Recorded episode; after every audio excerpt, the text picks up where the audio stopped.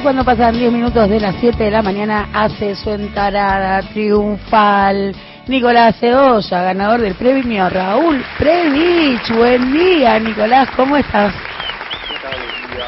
¿Escuchás nuestros vitoreos? Sí, sí. Muchas gracias. Saludos. Muchas gracias. Es un premio re importante, ¿no? El que te ganaste. Es un premio que da el Banco Central todos los años, número 13, la vez número 13 que lo da, eh, y premian a distintos trabajos de investigación todos los años, y bueno, en el caso mío, eh, concursé, porque este año había terminado la tesis de doctorado, concursé para, para la categoría tesis de doctorado, y bueno, lo eligieron como, como el mejor trabajo de doctorado del año en economía, así que estoy muy contento.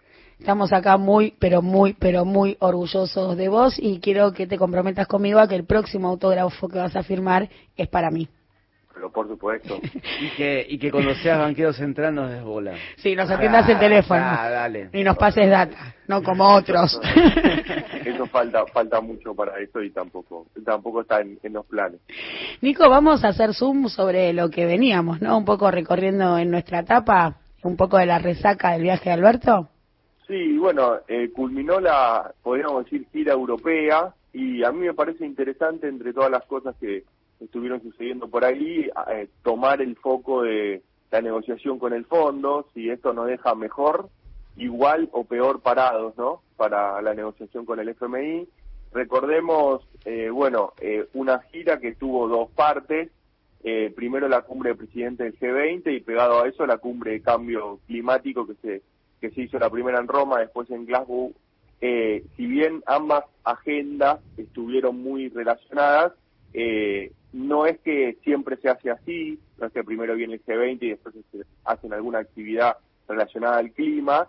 Eh, bueno, es un momento, una coyuntura muy especial del mundo, por lo que eh, ese tema se terminó cruzando de manera, de manera muy particular. Y en el caso argentino, mucho más, porque eh, también tiene la dimensión del fondo eh, vinculado a todo, a todo esto. Así que eh, podemos arrancar eh, hablando, hablando por ahí. Eh, bueno, Meta. fondo monetario. Fondo Monetario. Sí, cómo llegamos a esta situación, eh, por todos conocida. Eh, recordemos que Argentina tiene un acuerdo suspendido con el fondo, pero todavía los pagos están vigentes. Estamos en proceso de negociar un nuevo acuerdo.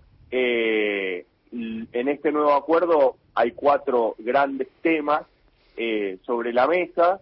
En primer lugar, la cuestión de los plazos del acuerdo, que ya se dijo que no va, no va a estar en negociación, pero es un punto en el cual Argentina viene insistiendo, si el acuerdo va a durar 10 años o más. Eh, en segundo lugar, eh, la cuestión de las famosas sobretasas, es decir, pagar menos y no más cuando eh, estás muy endeudado. Eh, este es un tema que está en negociación y ha tenido cierto apoyo de la comunidad internacional.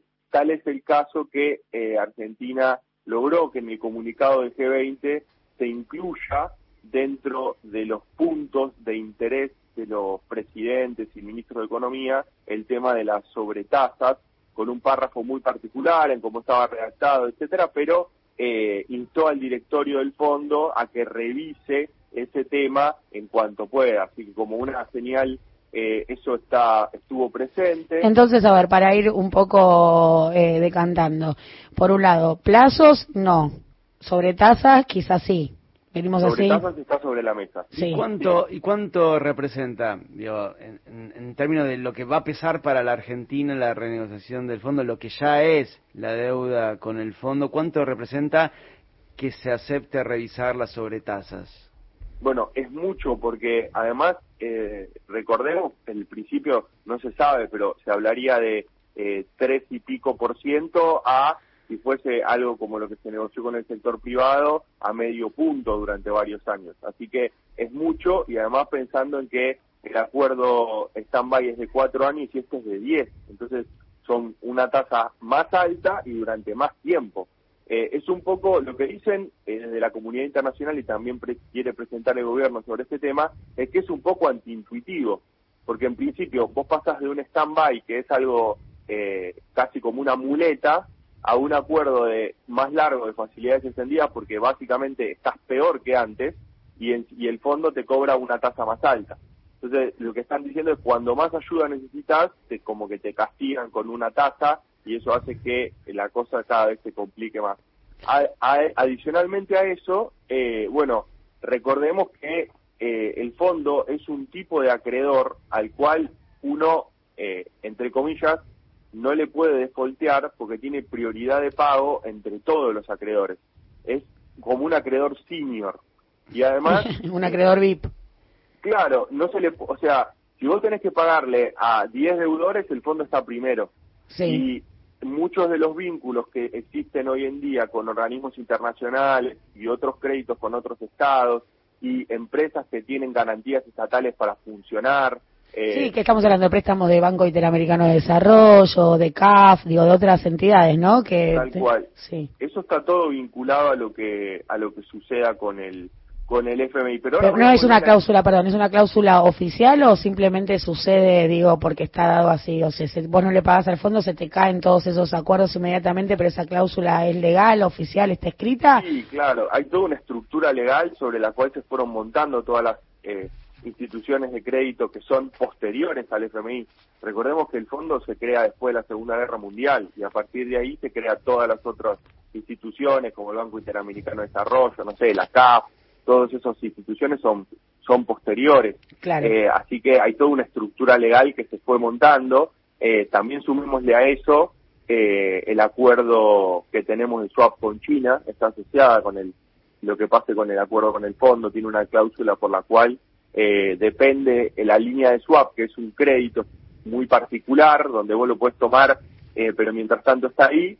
Ah, eh, ¿China también le importa eso? Digo, ¿China también pone en valor que lleguemos a un acuerdo con el fondo? Estuvo ahí vigente cuando se amplió el swap con el gobierno de Macri y apareció en una de las ampliaciones eh, el tema de que, bueno, como condición tenía que estar el Fondo Monetario para que ese acuerdo esté vigente. Así que bueno, también depende de eso. Pero ahora, al final, hacemos un, reconto de qué pasaría, digamos, si llegamos al año que viene sin una solución clara para todo, para todo esto, pero quería enfatizar en, en un punto y la comunidad internacional. Eh, Argentina también está interesada en la letra chica del acuerdo, eh, qué nos va a dejar el nuevo, el nuevo fondo o el nuevo acuerdo a hacer con la política monetaria y después si va a haber o no eh, fondos extra junto con esta, en este punto el interés sobre eh, las acciones verdes y eh, un punto que también se, se estuvo presente en la cumbre de cambio climático y en la comunicación del G20. Pero bueno, sin embargo, más allá de este apoyo internacional, la última palabra de lo que puede llegar a suceder la tiene Estados Unidos y ahí es el punto más flaco de toda esta agenda, ya que no hubo señales claras ni para bien ni para mal, digamos, ¿no? Eh, pero tampoco para bien. Y bueno, pero a ver, la ausencia de señales claras es más para mal que para bien, ¿o no? Sí, y sí. Eh, es una moneda... A esta altura, digo, ¿no? Pasado ya dos años de negociaciones. Es que no sé si hubo dos años de negociaciones. Lo que está claro es que vos eh, te tienen ahí hasta último momento, es una moneda en el aire y puede definirse para último momento. Y eso es lo que genera mucha incertidumbre, porque el calendario de vencimiento se acelera y eh, a esto hay que ponerlo bien sobre la mesa. De ninguna manera se puede pagar este calendario de vencimiento. Ya de hecho se está haciendo un esfuerzo extraordinario utilizando los DEL que tenían otro destino para pagarle al mismo fondo Mientras tanto, la negociación no termina de eh, concluirse, pero no se puede pagar de ninguna manera los vencimientos del FMI eh, y lo que está sucediendo ahora de que los próximos dos pagos se van a hacer es por una situación extraordinaria. Recordemos la cuenta. Ahora hay que pagar eh, 392 millones en noviembre, millones de dólares, 1.892 millones en diciembre. Ah, yo para los de diciembre tengo, ¿eh? Para el de diciembre, para el de diciembre. Vayan haciendo la, vayan haciendo la vaquita porque... El de diciembre es monstruoso. ¿Cuándo me, ¿Cuánto me dijiste? 1.892 millones en diciembre de capital y como si fuera poco, ahí es cuando la cosa, la cosa se pone más espesa porque, eh, bueno, los dos años que siguen hay que devolver 42 mil millones y en el corto plazo, enero, que todos marcan la fecha de marzo, pero en enero vencen 780 millones de intereses y en marzo el famoso vencimiento de 2.870 que eh, se junta con los mil millones del club de no hay DEC, no hay DEC que te alcance tampoco. No, no hay DEC, no hay nada que te alcance. Reservas, no hay nada. Sí, bueno, la plata que tienen los argentinos bajo el colchón te alcanza. Sí, eh, pero sería mejor que la utilicemos para capitalizarnos, para invertir, para infraestructura, que para devolverle al fondo un préstamo. Entonces no le tengamos más el, tele, no le tengamos más el teléfono al fondo, listo, ya está, no le tengamos más el teléfono. Sí, y bueno, entonces, eh, ¿qué, ¿qué pasa con esto, no? Eh, bueno, como decía, eh, esto no se puede pagar bajo ninguna ninguna manera tal y cual está planteado. Entonces, la pregunta es sobre cómo se va a solucionar el problema argentino, si de manera coordinada o de manera unilateral, porque es como que vengan a vos y te digan, che, devolveme un millón de pesos mañana. O sea, por más que tenga la mejor voluntad, no hay forma de, de, pagar esto. Entonces, eh, de manera coordinada o de manera unilateral. Lo responsable y sensato es llegar a un buen acuerdo. Eh, yo desconfío de esas ideas, como dijo el expresidente Macri, que hay gente que piensa que esto lo soluciona en cinco minutos. Sí, la forma de solucionarlo en cinco minutos es comprometerse a una solución que uno no va a cumplir. Entonces así sí uno puede firmar cualquier cosa si total no se va a cumplir. Eh, eso sería un mal acuerdo y es peligroso porque en realidad lo que pone es eh, todo el proceso de reestructuración de deuda con privados un mal acuerdo lo pondría, eh, eh, lo dejaría, digamos, al borde de, de, un problema nuevo en el futuro. Entonces tiene que llegarse a un buen acuerdo responsable y coordinado para que eh, los efectos de, de, una consecuencia peor no, no nos terminen. Hay una pregunta que sale, ¿no? Así como nos sale a los botones, ¿qué sería un buen acuerdo? existe, existe. ¿Existe un buen acuerdo? ¿Vos lo viste, el buen acuerdo?